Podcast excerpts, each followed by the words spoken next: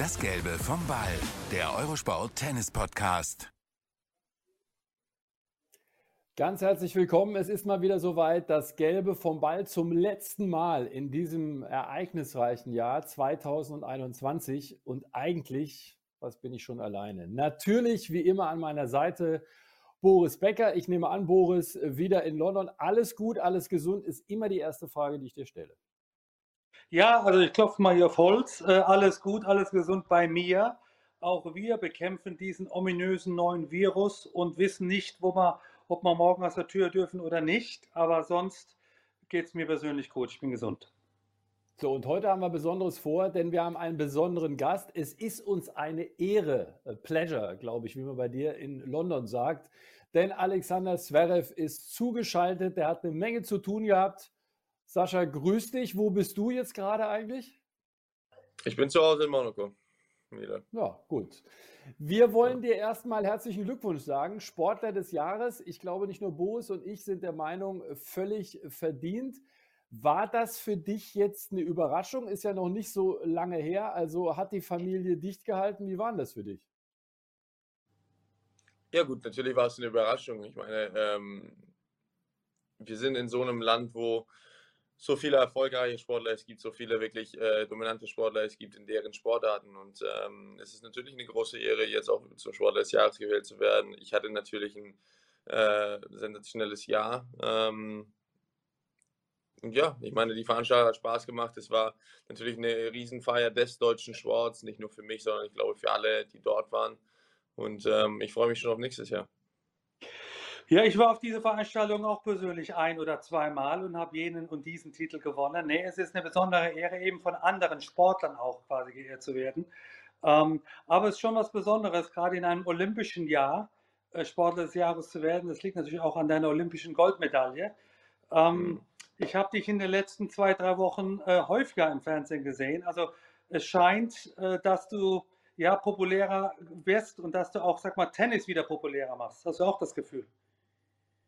Ja, das habe ich auch oft gesagt. Ich meine, äh, nach natürlich nach deiner Zeit oder nach Steffis Zeit ist es ja schon so gewesen, dass äh, ja, Tennis ein bisschen äh, nach hinten gefallen ist in Deutschland äh, und die Kinder halt äh, ein Fünfjähriger so gesagt hat, ja, ich gehe lieber zum Fußball als zum Tennis. Ich habe das Gefühl, jetzt mit Angie Kerber auch äh, über die letzten paar Jahre und mit mir vielleicht auch so ein bisschen ähm, kommt es vielleicht so ein bisschen zurück. Und ähm, Tennis wird wieder populärer, in Deutschland wird wieder mehr Tennis geschaut, wird wieder mehr Tennis gespielt. Und ähm, mhm. ja, das ist für mich auch was Schönes. Mhm. Übrigens war Steffi die letzte 1999, die aus der Tennisbranche Sportlerin des Jahres wurde. Und seit 30 Jahren war es eben kein Mann mehr. Michael Stich, der letzte. Äh, Sascha, damit ich dich gleich mal fordere, was glaubst du, weil Herr Becker hat eben so gesagt, ich war auch ein, zwei Mal bei der Veranstaltung. Kannst du dir vorstellen, wie oft er Sportler des Jahres war? Du warst es auch einige Mal, oder? Jetzt sag nichts Falsches. Was warst du? Vier, fünf Mal wahrscheinlich? Du bist überragend. Viermal, aber das haben wir vorhin gegoogelt. Ich wusste es auch nicht mehr. Er wusste es selber nicht. Viermal? Ja? Also insofern ja, alles viermal. gut. Also hast du noch ein bisschen was zu stricken. Aber was Boris äh, sagt, ist auch eine Sache, die ich noch mal gerne wissen möchte. Ihr habt ja selber auch kommuniziert, Mischa, Sergej Bubka, überhaupt eure Familie, auch mhm. du hast das immer wieder gesagt. Ihr wollt schon ein bisschen was ändern jetzt auch, dass auch, sagen wir mal, diese Marke Deutschland, dass die Leute, und das haben sie ja Olympia, glaube ich, so hautnah gespürt, wie vielleicht niemals zuvor, dass es dir auch Spaß macht, für das Land zu starten. Spürst du diese Akzeptanz, von der Boris gesprochen hast, vor allen Dingen in Deutschland jetzt? Also ist das so, dass du sagst, ja, so langsam verstehen die Leute mich, kapieren die Leute mich? Ist das, worüber ihr redet und was du auch merkst? Ne, ich denke, äh, das, das kommt ja Hand in Hand. Ich meine, wir haben dieses Jahr unser eigenes Management gegründet und äh, da war schon der Fokus, dass ich ja in Deutschland präsenter einfach bin und auch die deutschen Leute mich besser kennenlernen. Und ähm, ja, das ist natürlich äh, für mich auch persönlich was Schönes, weil ich meine, ich bin Deutscher, ich bin in Deutschland geboren, ich bin in Deutschland aufgewachsen, deswegen ist Deutschland auch für mich äh, einfach sehr wichtig. Jetzt äh, durch die ganzen Ehrungen, äh, das ist ja mitten in deiner Trainingsphase Du bist ja schon wieder in Monte mhm. Carlo. Wie kriegst du das alles unter einen Hut? Naja, zum Glück war es halt ein Sonntag. Ne? Also Sonntag einmal in der Woche würde ich schon äh, frei bekommen. Ne? Ähm, Ruhetag. ja, aber ähm, heute, heute ist es halt wieder zurück zum Training, heute ist wieder der normale Tagesablauf. Ähm, ja, also ich meine, klar, ich, ich wäre in der Vorbereitung während Turniers mache ich halt nicht viel. Ich mache äh, wirklich, ich trainiere, ich esse und ich schlafe, das war's. Ähm, deswegen natürlich so ein, so ein Event, klar, wir sind da am Samstag hingeflogen, ich war ja nochmal noch im Sportstudio.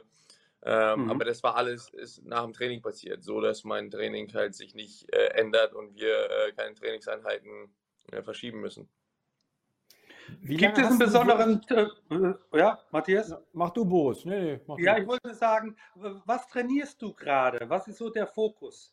Ist es mehr, mehr Körper? Ist es Technik? Ist es Volley? Ist es Rückhand Slice? Wo ist der Fokus im Training momentan?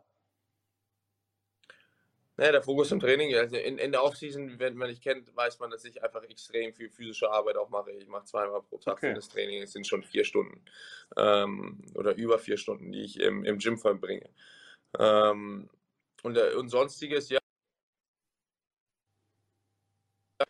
Wir, ähm, wir sind viel auf dem Tennisplatz, wir versuchen halt einfach wirklich äh, die Kleinigkeiten nochmal zu verbessern. Äh, ob es Bälle früher nehmen ist, ob es äh, nochmal wirklich in diese Positionen, äh, die nicht so angenehm sind äh, für mich, dort nochmal in den Positionen zu spielen und so weiter und so fort. Deswegen, ähm, wir, sind, wir sind hart am Arbeiten, wir wollen, ich will immer noch besser werden, aber ähm, die letzten paar Monate liefen nicht schlecht. Ich meine, ich habe in, letzten, in dem letzten halben Jahr vier Matches verloren. Das ist, mhm. das ist ganz okay. Ähm, deswegen muss ich auch schauen, dass ich äh, genauso ein gutes Tennis weiterspielen kann. Mhm. Das Gute war auch, äh, wenn du ein Finale erreicht hast, dann hast du, glaube ich, auch den Titel geholt. Also das finde ich jetzt schon mal, ist äh, schon mal eine gute Voraussetzung. Sascha, mhm. wie lange hast du eigentlich den Tennisschläger wirklich zur Seite gelegt? Nach einer echt langen, und du hast es gesagt, gerade in den letzten sechs Monaten, unfassbar intensiven Saison auch, oder einfach vier Matches gespielt hast? Ja, zehn Tage habe ich den Schläger okay. nicht angefasst, aber das heißt nicht, dass ich nichts gemacht habe. Ja, also das ist dann schon, äh, sagen wir mal, alles andere als Urlaub. Ähm, wie, vielleicht nimmst du uns kurz mit, also sagst du, Monte Carlo ist jetzt die Vorbereitung. Wie ist dann die Planung Richtung erstes Turnier äh, des Jahres? Also das ist ja bei euch im Schedule immer relativ früh schon, steht fest. Wie ist das bei dir vom Ablauf? ATP Cup, äh, wir spielen am zweiten abends, äh, glaube ich, gegen, wir spielen denn gegen England. Äh, okay. Spielen wir unser erstes Spiel. Am 27. fliege flieg ich dorthin und dann sind wir halt mit der Mannschaft. Äh, wir bereiten uns zusammen vor und ja, dann geht es halt schon wieder los. Apropos mit der Mannschaft, äh, du hast bestimmt das Erreichen des Halbfinals auch miterlebt, hast auch mitgefiebert. Mhm. Ähm, hast die Jungs jetzt wieder gesehen. Äh, wie hast du dich dabei gefühlt? Ich glaube, mit einem Sascha Zwerg hätten wir die Chance gehabt zu gewinnen. Davis Cup, Thema. Ja, ähm, gut, ich meine, wir haben gegen Russland verloren. Russland ist echt ein starkes Team momentan. Die haben ja. zwei Top 5 Spieler, die haben vier Top 20 Spieler. Also das ist ja, das ist echt, äh, die haben auch, glaube ich, verdient gewonnen. Ja. Ähm, aber klar, ich, ich habe es ja oft gesagt, ich spiele immer gerne für Deutschland, ich spiele auch gerne immer den Davis Cup, aber für mich Davis Cup ist einfach Tennisgeschichte. Und für mich Davis Cup ist etwas, was über 130 Jahre gespielt wurde mit Heimvorteil, mit Auswärtsspielen und so weiter und so fort. Das kennst du ja auch noch selber. Mhm. Und das war immer eine ganz besondere Atmosphäre. Und ich bin einfach nicht der Meinung, dass der Davis Cup innerhalb von einer Woche in einem Land gespielt werden sollte. Ne? Deswegen, ähm, mhm. für mich, klar, wir spielen, wir spielen Tennis. Äh, Geld ist ein Riesenfaktor in unserem Sport. Aber Tennisgeschichte sollte man nicht mit Geld kaufen können. Nee, also da bist du auch nicht alleine in der Meinung. Äh, auch, stell dir mal vor, du hättest dann noch zwei Wochen weiter gespielt, hättest du also so, so gut wie gar keine Pause gehabt. Insofern muss man auch mal egoistisch sein, wenn man auf Platz 1 der Weltrangliste will.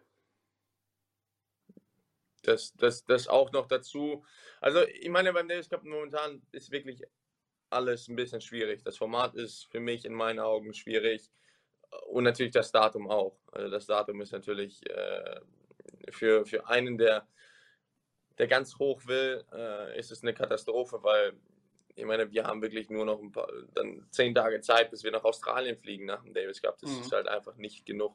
Oder, oder du machst es halt so wie der Rublev und spielst dann einfach weiter und spielst dann direkt Abu Dhabi und fliegst dann von dort aus nach Australien. Also das ist dann, das ist dann die andere ja. Möglichkeit, äh, die Offseason komplett zu ignorieren. Ja, stimmt. um, das vielleicht, um das vielleicht nochmal kurz äh, zu präzisieren, für die, die nicht so zu Hause sind im Davis Cup. Also jetzt ist eben das Format alles sehr komprimiert. Teilweise spielen Mannschaften an einem Ort gegeneinander, mit dem sie eigentlich gar nichts zu tun haben und nicht so wie, sagen wir mal, der gute alte Davis Cup. Richtiges Heimspiel, Boris Becker auswärts, da fliegen dann die Cola-Dosen oder die Schuhe oder was auch immer. Also richtig heiße Atmosphäre. Das ist eben momentan nicht der Fall, weil du gerade gesagt hast, äh, Boris, das mit der Nummer eins und so weiter. Sascha, du hast schon klar formuliert die Ziele, die du vor allen Dingen auch dann schon für den Januar hast. Ist das so, dass man auch im Hinterstübchen so ein bisschen rechnet und sagt, oh, wartet mal ab im Februar, da könnte was kommen eventuell? Nein, da brauchst du ja gar nicht zu rechnen, sondern heutzutage mit Social Media und heutzutage mit äh, sorry, äh, mit dem Internet und äh, mit den ganzen Informationen, die überall sind, komm, bekommst du es ja mit. Also du brauchst ja gar nicht mehr nachrechnen, du brauchst ja gar nicht mehr irgendwie nachgoogeln, nachforschen. Mhm. Ähm, ich weiß, dass ich nicht weit davon entfernt bin, ähm, aber dafür muss ich auch Turniere gewinnen. Ich muss Grand Slams gewinnen und äh, so weiter und so fort. Äh, die, die, die Situation mit Novak und Australien ist immer noch ein riesengroßes Fragezeichen, so wie ich es verstehe. Natürlich hoffe ich, dass er trotzdem erlaub, äh, es ihm erlaubt wird äh, zu spielen. Das ist ganz klar. Ähm, aber ich meine, da gibt es ja tausend mögliche, mathematisch gesehen, wer Australien nicht spielt und ich gewinne Australien oben, bin ich Nummer eins der Welt und so weiter und so fort. Deswegen, mhm. ähm, ja, ich meine, klar, aber am Ende des Tages, jetzt ist auch nicht die Zeit, daran zu denken, sondern jetzt ist die Zeit, sich so gut wie möglich vorzubereiten. Jetzt ist die Zeit, alles dafür zu tun, dass du physisch in der Lage bist, äh, ja, dafür mitzuspielen. Hm. Äh, bevor wir jetzt zu viel nach vorne schauen, äh, und jetzt würde ich gerne wieder zurückschauen. Äh, du hast äh, dein bestes sportliches Jahr gehabt, aber das eine oder andere Match hat dir bestimmt nicht gefallen. Also welche sind die Turniere oder die Matches, wo du sagst, das muss ich in 22 besser machen? Ja gut, das, für mich das katastrophalste Match dieses Jahr war die vierte Runde in Wimbledon. Also das war okay. ähm, für mich bodenlos und da danach, lustigerweise, habe ich nur noch vier Matches verloren. Also mhm. dann ging halt die Saison so richtig gut äh, für mich weiter, aber Wimbledon war für mich, äh, ja, Wimbledon war für mich katastrophal einfach. Hm. Hm.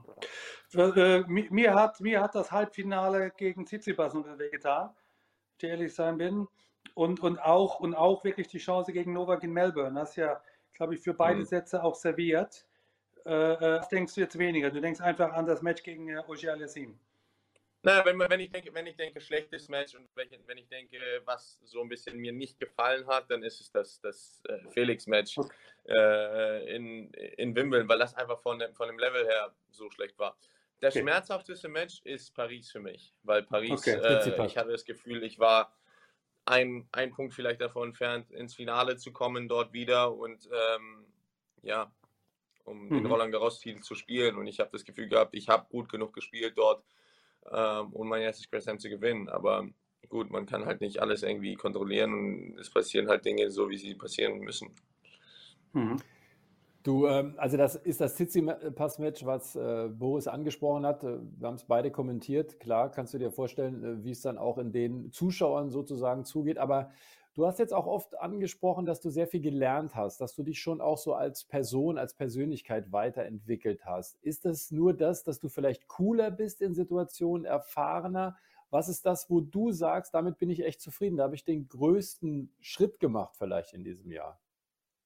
Ja, ich bin viel ruhiger geworden, denke ich. Ich bin, äh, gut, ich werde auch älter. Ne? Also ich, ich bin jetzt keine 18, 19 mehr. Ich verstehe vielleicht etwas mehr Dinge im Leben. Ich, ich verstehe, ähm, dass man auch in Situationen, in wichtigen Situationen halt die Ruhe einfach bewahren muss. Und ich denke, das hat dieses Jahr auch seine Auswirkungen gehabt auf mich. Ähm, und ich bin froh, so wie das Jahr gelaufen ist. Vielleicht eine Frage zur Konkurrenz, weil die schläft ja nicht. Mhm. Wer äh, in deinen Augen hat noch Chancen, die Nummer 1 zu werden? Oder wer kann dich nächstes Jahr ärgern? Natürlich muss jedes Match gespielt werden, aber wer von den ersten zehn, sage ich mal, macht der Bauchschmerzen? Und äh, wer von den Jungen, also den 18-, 19-Jährigen, glaubst du, hat Chancen, weiter nach oben zu kommen? Ich denke, dass ähm, nächstes Jahr sehr ähnlich sein könnte, so wie das, so wie die letzten sechs Monate von diesem Jahr waren. Ich glaube, okay. dass ähm, am Anfang des Jahres hatten ja Djokovic, Medvedev und ich vielleicht so ein bisschen ein paar Matches, wo man gesagt hat, oh, sollte man vielleicht nicht verlieren und so weiter und so fort. Aber die letzten, die letzten fünf, sechs Monate haben wir schon dominiert, sage ich mal so, Tennis. Ähm, wir waren schon oben mit dran, wir haben alle großen Titel gewonnen äh, untereinander und so weiter. Ähm, deswegen, ich habe schon das Gefühl, dass früher wurde immer geredet von Nadal, Federer und Djokovic und jetzt, äh, ja, die großen Titel waren halt jetzt Olympia, US Open und äh, Turin. Ähm, und natürlich Wimbledon und so weiter und so fort. Und die wurden alle gewonnen zwischen äh, mir, Medvedev und äh, Novak. Deswegen ähm, kann ich gehe davon aus, dass es nächstes Jahr nicht anders sein wird. Da wir gerade bei Novak waren, ist sehr interessant, würde ich euch gerne beide fragen. Sascha, du hast eigentlich sehr, ähm, ja, sehr deutlich gemacht, so in letzter Zeit, wenn man in die Zahlen schaut, also dass für dich jetzt, dass sich vielleicht auch ein bisschen verschoben hat, dass schon Djokovic derjenige ist, welcher. Also ich will jetzt nicht sagen, mhm. der erfolgreichste aller Zeiten, aber schon jetzt in einer Kategorie, ich glaube für dich persönlich, wo du sagst, da kann man nicht mehr vorbeigehen. Vielleicht erklärst du das nochmal und dann, Boris, deine Meinung auch dazu, weil das ist ja immer mhm. wieder äh, das Journalisten liebste Spiel. Wer ist denn nun der größte aller Zeiten? Aber Sascha, du hast dich da schon relativ klar geäußert, finde ich zuletzt. Naja, ich finde einfach, am Ende des Tages, äh, Federer und Nadal sind immer diese Publikumslieblinge gewesen, sind auch die Lieblinge von den Medien gewesen und so weiter und so fort. Was Novak nie war. Also das ist ja einfach so. Ähm, aber irgendwann kannst du ja auch nicht die Nummer ignorieren. Irgendwann kannst du ja auch nicht die ganzen Rekorde ignorieren. Er hat genauso viele Grand Slams wie Federer und Nadal. Er hat mehr Masters-Titel. Er hat äh, mehr Wochen als Nummer 1 der Welt. Er hat mehr Year-End Number Ones. Er hat, er hat einfach alles mehr und er, er gewinnt in jeder einzelnen Kategorie. Deswegen, du, du, kannst ja nicht die, die Zahlen und die Rekorde ignorieren. Vor allem, die spielen wirklich in derselben äh, Ära miteinander. Deswegen ähm, ist es für mich einfach eindeutig, dass man ja auch sagt, okay, rein vom Sportlichen her ähm, und rein von den Erfolgen her ist Novak halt einfach weiter. Boris? Also da habe ich gar keine so unterschiedliche Meinung. Erstmal grundsätzlich, dass also drei Spieler jeweils 20 Grand Slams haben, ist unfassbar und das wird nie wieder erreicht werden. Äh, und wie du auch sagst, sie haben in den letzten 15 Jahren gegeneinander gespielt. Also die ähm, haben auch teilweise dann viele Grand Slams nicht gewonnen, weil der andere sie gewonnen hat. Aber mhm. Zahlen lügen eben nicht. Und ich glaube, gerade für uns Tennisspieler ist die Anzahl der Wochen auf der Nummer 1, glaube ich, äh, ganz wichtig. Und da ist äh, Novak einfach weit vorne. Ähm, deswegen bin ich eigentlich auch deiner Meinung, dass, dass also wenn, wenn jetzt heute alle drei nicht mehr Tennis spielen würden, würde ich auch Novak, Novak auf Platz 1 sehen. Ähm, aber noch eine Frage zu dir, Sascha. Äh, jetzt, ich, ich habe auch da meine Meinung, ich will es mal von dir hören. Ist der Unterschied zwischen Novak und dir und Daniel enger geworden, weil ihr besser spielt, oder ist er etwas, ist Novak etwas langsamer geworden? Ich glaube, wir, also ich kann ja immer nur von mir selber sagen. Ich kann nicht äh, von Daniel oder noch was, aber ja. ich finde, dass ich mich, äh, dass ich extrem mein, mein Spiel verbessert habe in den letzten Jahren. Ähm, und das sehe ich nicht nur, wenn ich gegen Novak spiele, sondern das sehe ich einfach nur, äh, wenn ich gegen andere spiele. Ich sehe es, wenn ich gegen Leute spiele, die 20 oder 30 in der Welt stehen. Früher habe ich äh, gegen die oftmals Probleme gehabt bei Grand Slams und so weiter. Äh, heutzutage vielleicht etwas seltener. Ähm, und daran merke ich es auch mehr. Ich glaube, Novak, und ich habe mit Novak auch darüber gesprochen, Novak äh, fühlt sich, als ob er immer noch am höchsten äh, Standpunkt äh, seiner Karriere ist. Er hat, es, er hat mir auch gesagt, er schlägt jetzt besser auf, als er je zuvor aufgeschlagen hat. Er mhm. Äh, sieht das Tennisspiel genauso gut, wie es früher gesehen hat, äh, hat keine Probleme von der Grundlinie. Deswegen denke ich schon, dass die Jungen oder die halbwegs Jungen, wir sind ja nicht mehr jung, 25, 24 Jahre alt, ist ja nicht mehr jung. Äh, wir, wir In meinen Augen ist das blutjung, Sascha. Schön, dass du es sagst, Sascha. Riesig von dir. Bravo, klasse. Aber du weißt, was ich meine. Im Tennis, im Tennis ist es nicht mehr ja. jung. Also im Tennis ist jetzt Carlos Alcaraz jung. Ähm, weißt du, andere Spieler sind jung. 18-, 19-Jährige sind jung. Für mich ist zum Beispiel äh, ein Yannick Sinner ist jetzt auch nicht mehr jung. Er gehört nicht mehr zur Kategorie mhm. äh, super jung. Er ist 20 Jahre alt, er, er, ist, ja, er ist Top 10 in der Welt, er ist ein Wahnsinnsspieler und so weiter und so fort. Aber ich finde, wenn du, wenn du auf dem Weg bist, wie er zum Beispiel auch ist, solltest du da auch sein. Ähm, da war ich mit 20 Jahren Mhm. auch. Äh, Nadal, Djokovic, Federer, brauchen wir darüber gar nicht reden und so weiter. Deswegen, für mich, die Jungen sind wirklich immer noch diese 17, 18, 19-Jährigen. Das ist, das ist für mich äh, ein junges Tennisalter. Wenn du jetzt gesagt hast, du hast dich verbessert dieses Jahr, wo genau hast du dich verbessert? Ich denke vor allem im Kopf. Äh, das ist das eine. Und ich denke, ich meine, darüber brauchen wir gar nicht reden. Das ist äh, die größte Verbesserung, die ich gemacht habe, ist mein zweiter Ausschlag. Also Mhm. ich, ich habe die letzten sechs Monate keine nicht mehr so Matches mehr gehabt, wo ich 20 äh, Doppelfehler im Match serviert habe. Mhm. Okay. Ja. Ähm, da ihr gerade über den Joker geredet habt, kurze These. Ich glaube, er wird spielen ähm, bei den Australian Open. Er hat ja für ATP Cup gemeldet, aber gibt es ja auch die äh, Variante, dass er meldet, damit sein Team quasi da sicher reinkommt.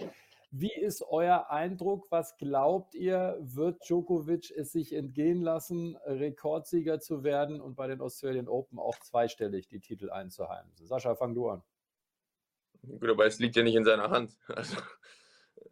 Also, also Naja, ja er könnte so. ja theoretisch auch bis dahin geimpft sein. Da könnte er, könnte ja auch sein. Ja, aber zweimal, zweimal geimpft kann er ja nicht sein.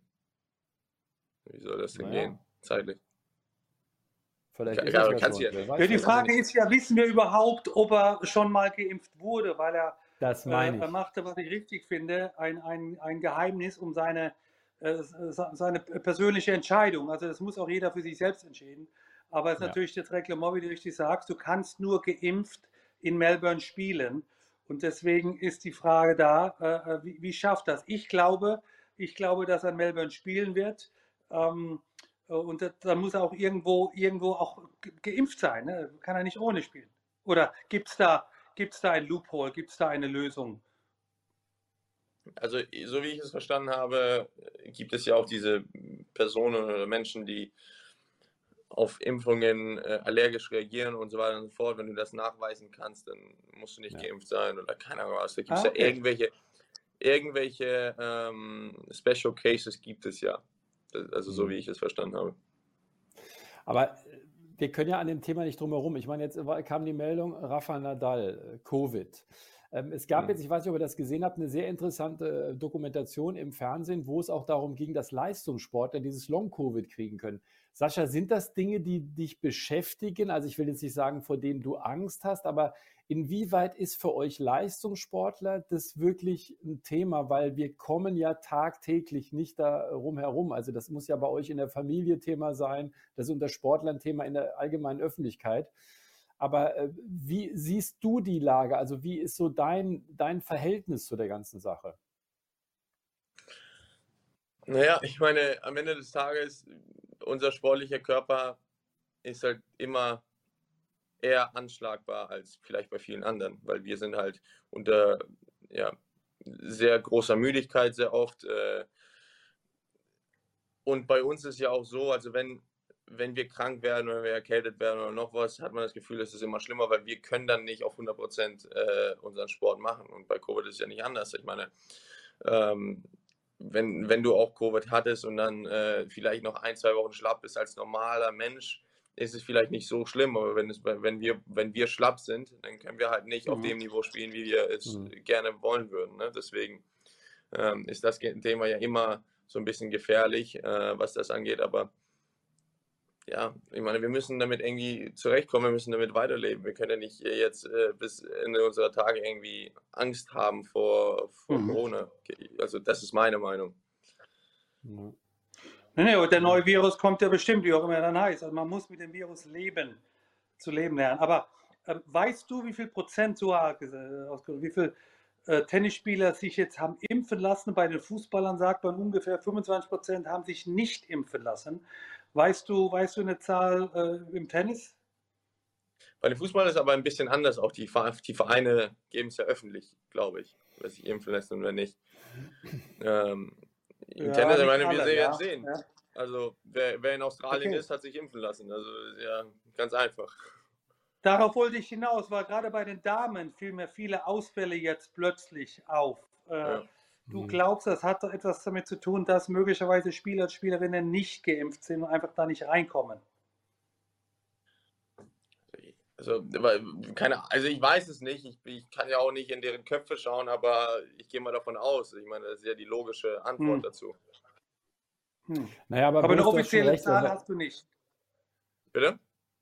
Eine offizielle Zahl, also hat, haben sich 80 Prozent der Spielerinnen oder Spieler impfen lassen oder, oder mehr oder weniger? Oder gibt es da so eine, so eine Zahl, nee, die, man die man weiß? Also ich habe ich hab keine. Ja, es, okay. es, wurde mal kolportiert, dass es auch im Vergleich zu anderen Sportarten, also zum Beispiel NBA, da sind wir bei 100 Prozent, das hat andere Gründe, ne? oder auch in den mhm. amerikanischen Sportarten, Fußballer sind mittlerweile auch ansteigend, weil ich glaube, der Fall Kimmich auch das gezeigt hat. Bei den Tennisspielern wurde mal gesagt 60 Prozent, da ist aber nur so eine gewisse Dunkelziffer. Aber das ist natürlich mhm. auf jeden Fall was, was die Szene beschäftigt. Wir, wir haben jetzt, äh, jetzt schon ein paar große Namen gehabt. Mir fällt gerade ein, über den gar keiner mehr redet, ist äh, Roger Federer. Habt ihr was gehört? Ist es realistisch? Also ich habe gehört, Labour Cup will er unbedingt probieren. Jetzt hat er selber schon gesagt, Wimbledon wird schon eng.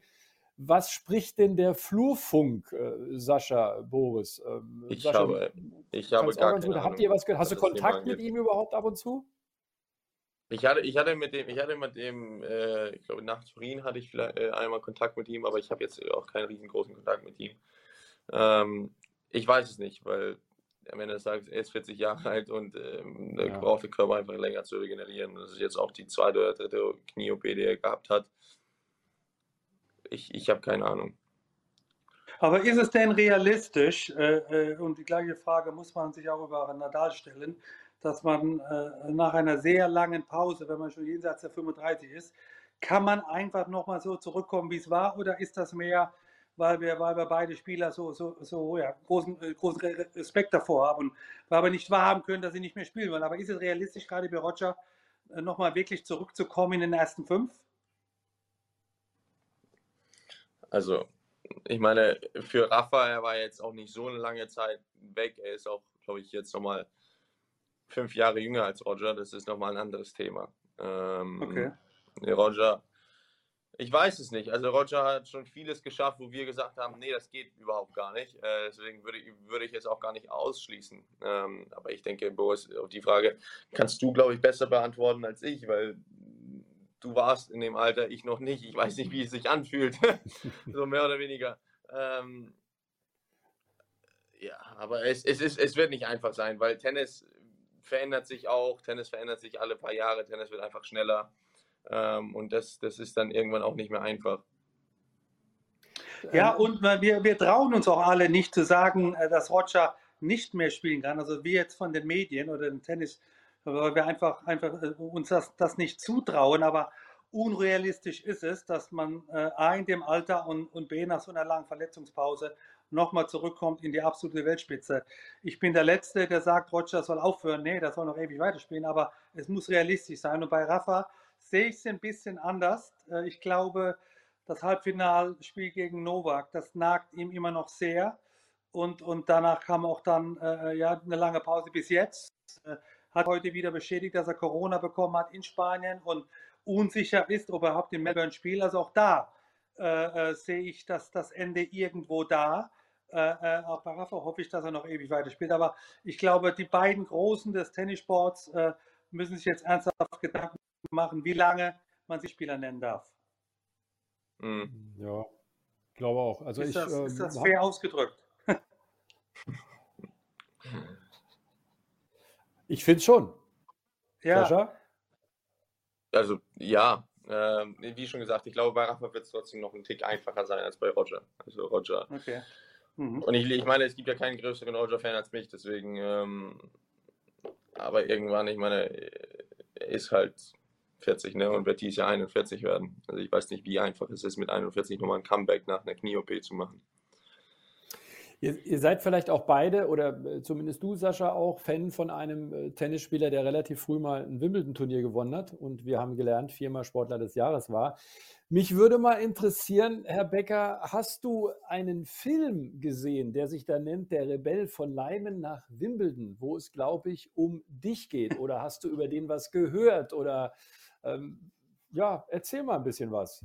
Ich habe ihn noch nicht gesehen, muss ich zu meiner Schande gestehen, aber wir haben ja schon seit ein paar Jahrzehnten auch zu tun. Also ja, und du warst ja auch live dabei. Also ich habe ihn äh, nicht gesehen, nicht ganz gesehen. Ich habe ihn schon vor Wochen in so einer kleinen Zusammenfassung gesehen. Also was soll ich sagen? Da ist einfach vieles nicht so passiert, äh, äh wie, es da, wie es da gezeigt wurde. Und das ist schade. Ich habe mich ja oft äh, mit den Herrschern von RTL getroffen und, und wir haben uns unterhalten und wie man das vielleicht gemeinsam gestalten kann. Aber äh, am Ende des Tages wurde da meine Hilfe nicht beansprucht. Ich, ich war ja der, der, derjenige, der also es gelebt hat. Ich war nicht nur der Schauspieler, sondern wirklich der Tennisspieler. Ich muss einfach sagen, dass da ein, zwei Dinge einfach anders stattgefunden haben. Und natürlich, ich habe großen Respekt vor Günter Busch und, und der war sicherlich auch sehr hilfreich. Aber der starke Mann in meinem Team war eben Jon Tiriak und nicht Günter Bosch. Und das hört man in Deutschland einfach nicht so gerne, aber es war nun mal die Wahrheit. Ja, okay. Sascha, interessieren dich eigentlich solche Dokumentationen? Also guckst du dir gerne auch mal Sportdokumentationen von eben solchen Stars, Ikonen, Legenden oder wie immer es heißt äh, an? Ist das was, was dich anfixt? Ja, schon, aber das ist ja keine Sportdokumentation. Also wie Boris gerade gesagt hat, das ist ja ein ja. Film, der halt ja nicht ausgedacht ist, nicht komplett ausgedacht ist, aber schon ausgedacht ist. Ne? Deswegen, mhm.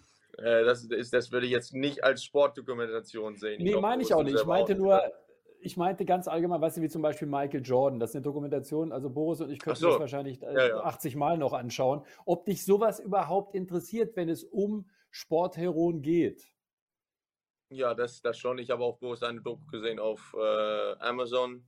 Äh, die habe ich gesehen ich, äh, klar, die Michael Jordan-Dokumentation Drive to Survive auf Netflix finde ich Wahnsinn. Äh, das, das schaue ich mir schon an, weil das, das spricht ja auch äh, eher der Wahrheit, da ist ja nichts ausgedacht. Ähm, und das ist, das ist schon etwas, was, glaube ich, sehr interessant ist. Ja. Ihr ja, beide da bin ich beide, auch, weil die Abende sind doch ruhiger hier, wenn man zu Hause ist und man muss da schon mal etwas länger Fernsehen schauen. Und ich bin auch ein großer Sport-Doku-Fan. Ähm, aber auch bei meiner äh, äh, ehemaligen muss ich auch wieder sagen, da ist einfach vieles anders passiert, als es dargestellt wird. Das ist ein bisschen nervig. Also irgendwann komme ich mal mit meiner eigenen Doku und dann sage ich mal wirklich, was passiert ist. Ob es dann einer hören will oder nicht, äh, das lasse ich mal außen mhm. vor. Gut, dann würde ich dir dann gerne die entsprechenden Fragen stellen. Ähm, lass uns mal zu einem Thema kommen, was euch beide am Herzen liegt. Ihr seid beide wirklich Fußballanhänger. Ähm, Sascha hat es auch schon gesagt, natürlich als Hamburger auch ein bisschen HSV. Sascha, wir äh, drücken dann mal aus deiner Sicht die Daumen. Das sieht ja nicht so schlecht aus. Aber natürlich verbindet euch auch so ein bisschen das Thema Bayern München. Ähm, es gab eine interessante Fragestellung, die mal aufkam, die ich eigentlich sehr spannend finde. Julian Nagelsmann ist ein sehr junger Trainer, der sehr erfolgreich ist und der mit Weltstars zusammenarbeitet. Das heißt, akzeptiert ist. Wie ist denn das eigentlich, sagen wir mal, aus eurer Sicht als Tennisprofi? Sascha, du hast natürlich deinen Daddy, ich glaube, Bruder Mischa wird dein Trainer sein bei den Australian Open. Ist das eigentlich für Stars, die ihr nun mal seid, Querstrich wart, also als Aktiver, ähm, ist das schwer, auch einen jüngeren Trainer zu akzeptieren, aber der vielleicht ein unheimliches Know-how hat? Vielleicht fangen wir an bei dir, Boris. Wie, wie war das bei dir? Du hast unterschiedliche Trainer gehabt. Ich, ich sag mal, Bob Brett, das war wirklich die Eminenz, also einer mit einer unglaublichen Erfahrung. Du hast jüngere Trainer gehabt. Mike de Palmer war jung. Du hast dann auch Günter Bresnik gehabt. Wie, wie glaubst du, funktioniert sowas? Was muss ein jüngerer Trainer haben? Dani Valverdu fällt mir beispielsweise ein, als, als, als Tenniscoach jetzt. Also du gehst darauf ein, dass ein äh, guter Tennistrainer oder Fußballtrainer nicht unbedingt auch als Spieler Weltklasse sein musste, um ein guter Trainer zu sein. Also Wie da bin ich bei dir. Ich glaube, ich glaube, wir Spieler, wenn ich mich da als solches bezeichnen darf, wir merken sehr schnell, wenn ein Trainer Ahnung hat von der Materie. Das, das kriegen wir nach ein paar Trainingseinheiten mit. Das andere ist dann, wie verhält er sich bei einem Turnier? Und äh, da unterscheidet, unterscheidet sich dann die, ähm, ich glaube, äh, die, die Trainerschaft, weil es ist schwer für einen Trainer, der noch nie ein Grand Slam-Finale gespielt hat, sich hineinzuversetzen, wie sich ein Spieler in einem Halbfinale oder Finale fühlt. Weil, äh, wie wir beide wissen, Sascha hat das wenig mit Metaphoren zu tun, sondern wirklich mit einem starken Gefühl. Und, und da würde ich schon vorschlagen, dass man einen erfahrenen Trainer hat, der das schon mal gemacht hat. Aber also wie, wie, wie siehst du das, Sascha? Ich, also ich habe ja vieles ausprobiert, auch in meinem Leben. Und ja. äh, ich, ich bin jemand, ich muss einfach persönlich äh, eine Bindung haben zu dem, zu den Menschen, mit denen ich auf dem Platz verbringe. Ich muss äh, mich sensationell verstehen äh, mit ihm persönlich. Ich habe ich muss irgendwie mit ihm lachen können, ich muss mit ihm äh, auch Abende verbringen können, sage ich mal so, essen gehen und so weiter. Ich habe ja vieles ausprobiert. Ich hatte ja äh, Tennislegenden wie Ivan Lendl als Trainer und so weiter und so fort. In meinen Augen, außerhalb von, von meinem Vater, war der beste Trainer David Ferrer, der auch relativ jung war, aber wir haben uns persönlich so gut verstanden und wir haben auch, ähm, so wie wir Tennis sehen, war einfach so ähnlich für uns beide. Wir haben äh, uns deswegen auch stundenlang unterhalten können. Wir haben wirklich äh, Matches uns angeschaut und wir haben uns verstanden. Was ich zum Beispiel mit, mhm. mit Ivan habe ich es nie getan. Ich, ich habe mich nie mhm. so richtig wohlgefühlt im Gespräch mit ihm oder wir haben uns nicht so richtig persönlich einfach verstanden.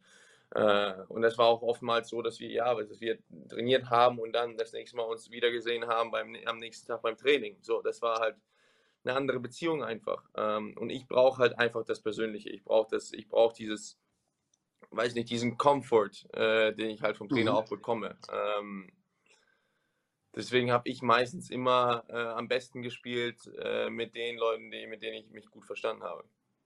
Mhm. Also mir geht es da ähnlich. Man braucht eine menschliche Komponente, weil man doch sehr viel Zeit miteinander verbringt. Also man muss sich riechen können und dann auch noch zum David. Ich meine, der Junge war, war in Grand Slams Finals und, und Top Ten. Also der kennt das nicht nur von außen, sondern war auch auf dem Platz gestanden und mhm. weiß, wie das, das war Geheimnis, dass er eben sportlich gut zusammengepasst hat aufgrund seiner Erfahrung und eben menschlich. Das ist dann die Idealform.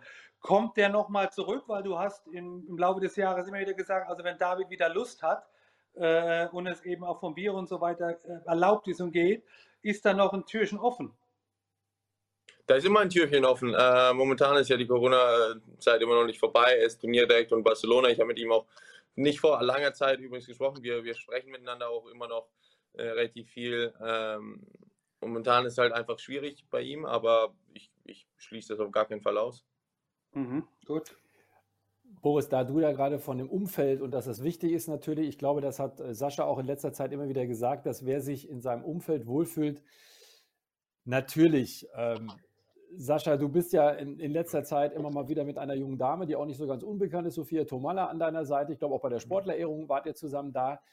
Was hat sie eigentlich, weil ich glaube, das sagt jeder Sportler, wenn ich mich im Umfeld wohlfühle, wenn alles privat okay ist, dann bin ich auch leistungsfähiger. Was hat sich vielleicht durch sie geändert, so aus deiner Warte, was dich dazu befähigt? Und ich meine, du hast ja eine sehr korrekte Leistung gebracht in den letzten Wochen und Monaten. Kannst du das irgendwie festmachen, was da der Faktor ist? Für mich ist es eher wichtiger, dass mich äh, niemand äh, irgendwie hindert daran, äh, ja, auf dem Platz gut zu spielen und halt so viel wie möglich zu trainieren und so weiter und so fort. Das ist ja für mich immer sie gibt eine extreme Ruhe, sie, sie ist äh, selbstbewusst als Mensch, sie, hat, sie weiß, was sie will, sie hat ähm, ihr eigenes Ding auch laufen, sie hat extrem viele Jobs, sie hat ähm, sie und das, das Gute an der Beziehung ist ja eigentlich, äh, sie braucht mich überhaupt nicht und ich brauche sie auch nicht. Also wir sind zwei Menschen, die wirklich miteinander sind, weil wir, wir miteinander sein wollen. Äh, da ist äh, kein Hintergedanke dahinter. Natürlich wird über uns extrem viel berichtet, weil ich einfach, äh, ich bin Nummer drei der Welt und in Deutschland ein relativ bekannter Sportler und sie ist halt in Deutschland eine der bekanntesten Prominenten. Deswegen wird über uns viel berichtet, aber wir haben ein relativ ruhiges Leben zusammen. Wir, äh, sie versteht, dass ich, sie war jetzt auch hier, als ich trainiert habe, sie versteht, dass ich acht Stunden am Tag trainiere, sie versteht, nicht, äh, sie versteht, dass ich nicht irgendwie jeden Tag abends ins Restaurant gehe und so weiter und so fort. Deswegen äh, das ist auch eine riesengroße Hilfe für mich. Sie ist älter als ich, sie, sie, sie hat schon einiges im Leben durcherlebt und ähm, versteht auch, was, was genau ich brauche, um halt besser zu werden. Also was immer ihr macht, es funktioniert. Meine Frage ist, ja. Äh, sind wir beide, Matthias, sind bei der kommenden Zeit eingeladen wenigstens oder, oder nicht? Dazu, äh, also, dazu, vielleicht können wir dann noch ein paar Jahre auf der Hochzeit Zeit. machen, weißt du, dann live live von, von der Kirche oder weiß ich nicht. Gib mir bitte Privat, noch ein bisschen Zeit dafür. Sagen, ist ja klar. Also was, Sascha, ich habe dich nicht verstanden. Was hast du gesagt? Ich sage, gib mir bitte noch ein bisschen Zeit dafür. Okay, wir? vielleicht aus meinem Munde, lass dir viel Zeit. Ja. das, das verstehe ich jetzt gar nicht, den Hinweis. Ja. Also da müssen wir doch mal eine extra Sendung von machen. Hör mal, Leute, ja. lasst uns mal ein bisschen äh, zum Schluss vielleicht über Weihnachten reden. Also bei ja. mir zu Hause, äh, um mal so ein bisschen anzufangen, ist das wirklich noch relativ traditionell. Also wenn ich Glück habe, äh, kommen die Kiddies aus aller Herren Länder, kommen nach Haus. Wir machen das wirklich mit Bäumchen und allem Pipapo, quatschen, essen ein bisschen, spielen was. Äh, wie ist das bei euch? Also wie kann man sich das jetzt, Alex, äh, vielleicht fängst du mal an, wie kann man sich Weihnachten im Hause Zverev vorstellen? Ich meine, du bist schon mitten im Trainingsprozess, das muss man auch sagen. Jedes Jahr anders, weil bei uns ist ja auch wirklich so, dass ähm, teilweise bin ich, war ich über Weihnachten schon im Flieger nach Australien, teilweise war ich schon in Australien, teilweise war eine Person in Amerika, die andere in Monaco, die dritte halt irgendwo anders. Deswegen bei uns, wir haben keine richtige Tradition, einfach nur, weil wir halt nie wissen, wo wir sind. Ähm, mhm. Aber dieses Jahr, ja, ich meine, wird es etwas ruhiger sein. Ich fliege erst am 27. Jahr nach Australien los. Ähm, ja, ähm, hoffentlich, hoffentlich kann man, kann man irgendwie mit allen zusammen feiern und äh, eine schöne Zeit einfach genießen. Hast du denn einen Christbaum schon in deiner Wohnung oder steht er bei den Eltern? Ich habe einen. Ja, ja. Da steht er. Hey. Ja, wir müssen jetzt für unsere podcast sagen, er zeigt uns den. Auch schick. Sehr schick. Schön, schön ne? Schön. Ich schön gemacht. Ja, finde ich. gemacht. ja. Wer Hast hat ihn top dekoriert? Genau. Bitte? Wer hat den dekoriert? Hast du top dekoriert? Ja, genau. Also Boris, ich bin da dir? immer noch Tennisspieler wenn du jetzt mich fragst. Äh, bei mir ist es ja. ja. aus privaten Gründen nicht ganz einfach, wer wo gerade ist. Äh, das wird immer bis zum Ende, äh, sagen wir, wir, wir knobeln drum. Und äh, das wird auch dieses Jahr wieder so sein. Okay. Könnt ihr euch äh, vielleicht so als letztes, weil ich habe da gerade drüber nachgedacht, an ein richtig cooles Weihnachtsgeschenk erinnern, was ihr vielleicht früher bekommen habt. Ich bin jetzt nicht beim ersten Tennisschläger oder so, ja, den Klassiker, aber oder gibt es noch was, mit das man euch Kerle überhaupt überraschen kann? Sascha, schieß los. Also, bei mir ist es eher jetzt wirklich, äh, hat sich die Position, was Weihnachten äh, angeht, so ein bisschen geändert. Ich bin immer derjenige, der allen die Geschenke kauft und so weiter. Also, das ist ja, hat sich so ein bisschen geändert. Deswegen, mir macht es auch riesen Spaß und mir macht es eine riesen Freude, anderen Menschen Geschenke zu machen. Prost. Ja, da kann ich mich nur anschließen. Also, wenn man mir ein Geschenk machen äh, möchte, gerade an Weihnachten, ähm, mir einfach Zeit geben, dass ich tun lassen kann, was ich will, weil da komme ich viel zu selten drum. Ich bin auch jemand, der sich eher dann um meine Kinder kümmert oder meine Freunde oder die Familie, da bin ich derjenige. Also, wenn man mir was schenken möchte, ist dann viel Zeit. Boris, das ist ein herrliches Stichwort zum Schluss, weil ich bedanke mich bei euch, äh, dass ihr beide Zeit hattet für unseren, ja, in diesem Jahr letzten äh, Podcast. Ähm, Sascha, bleib gesund, äh, fleißig trainieren, schöne Weihnachten. Grüß deine Familie von Boris und mir ganz herzlich. Glückwunsch nochmal für all die Erfolge. Wir sind gespannt auf die Australian Open Boris. Ne? Wir werden dann wieder schön zittern im Kabinchen. Also ich bedanke mich bei euch beiden. Bleibt gesund, schöne Weihnachten und guten Rutsch. Und das wünschen wir, glaube ich, allen, Danke. die uns äh, verfolgen. Vielen Dank und macht's gut. Und das war's. Danke. Die letzte Folge in diesem Jahr von Das Gelbe vom Ball. Das war Das Gelbe vom Ball, der Eurosport Tennis Podcast.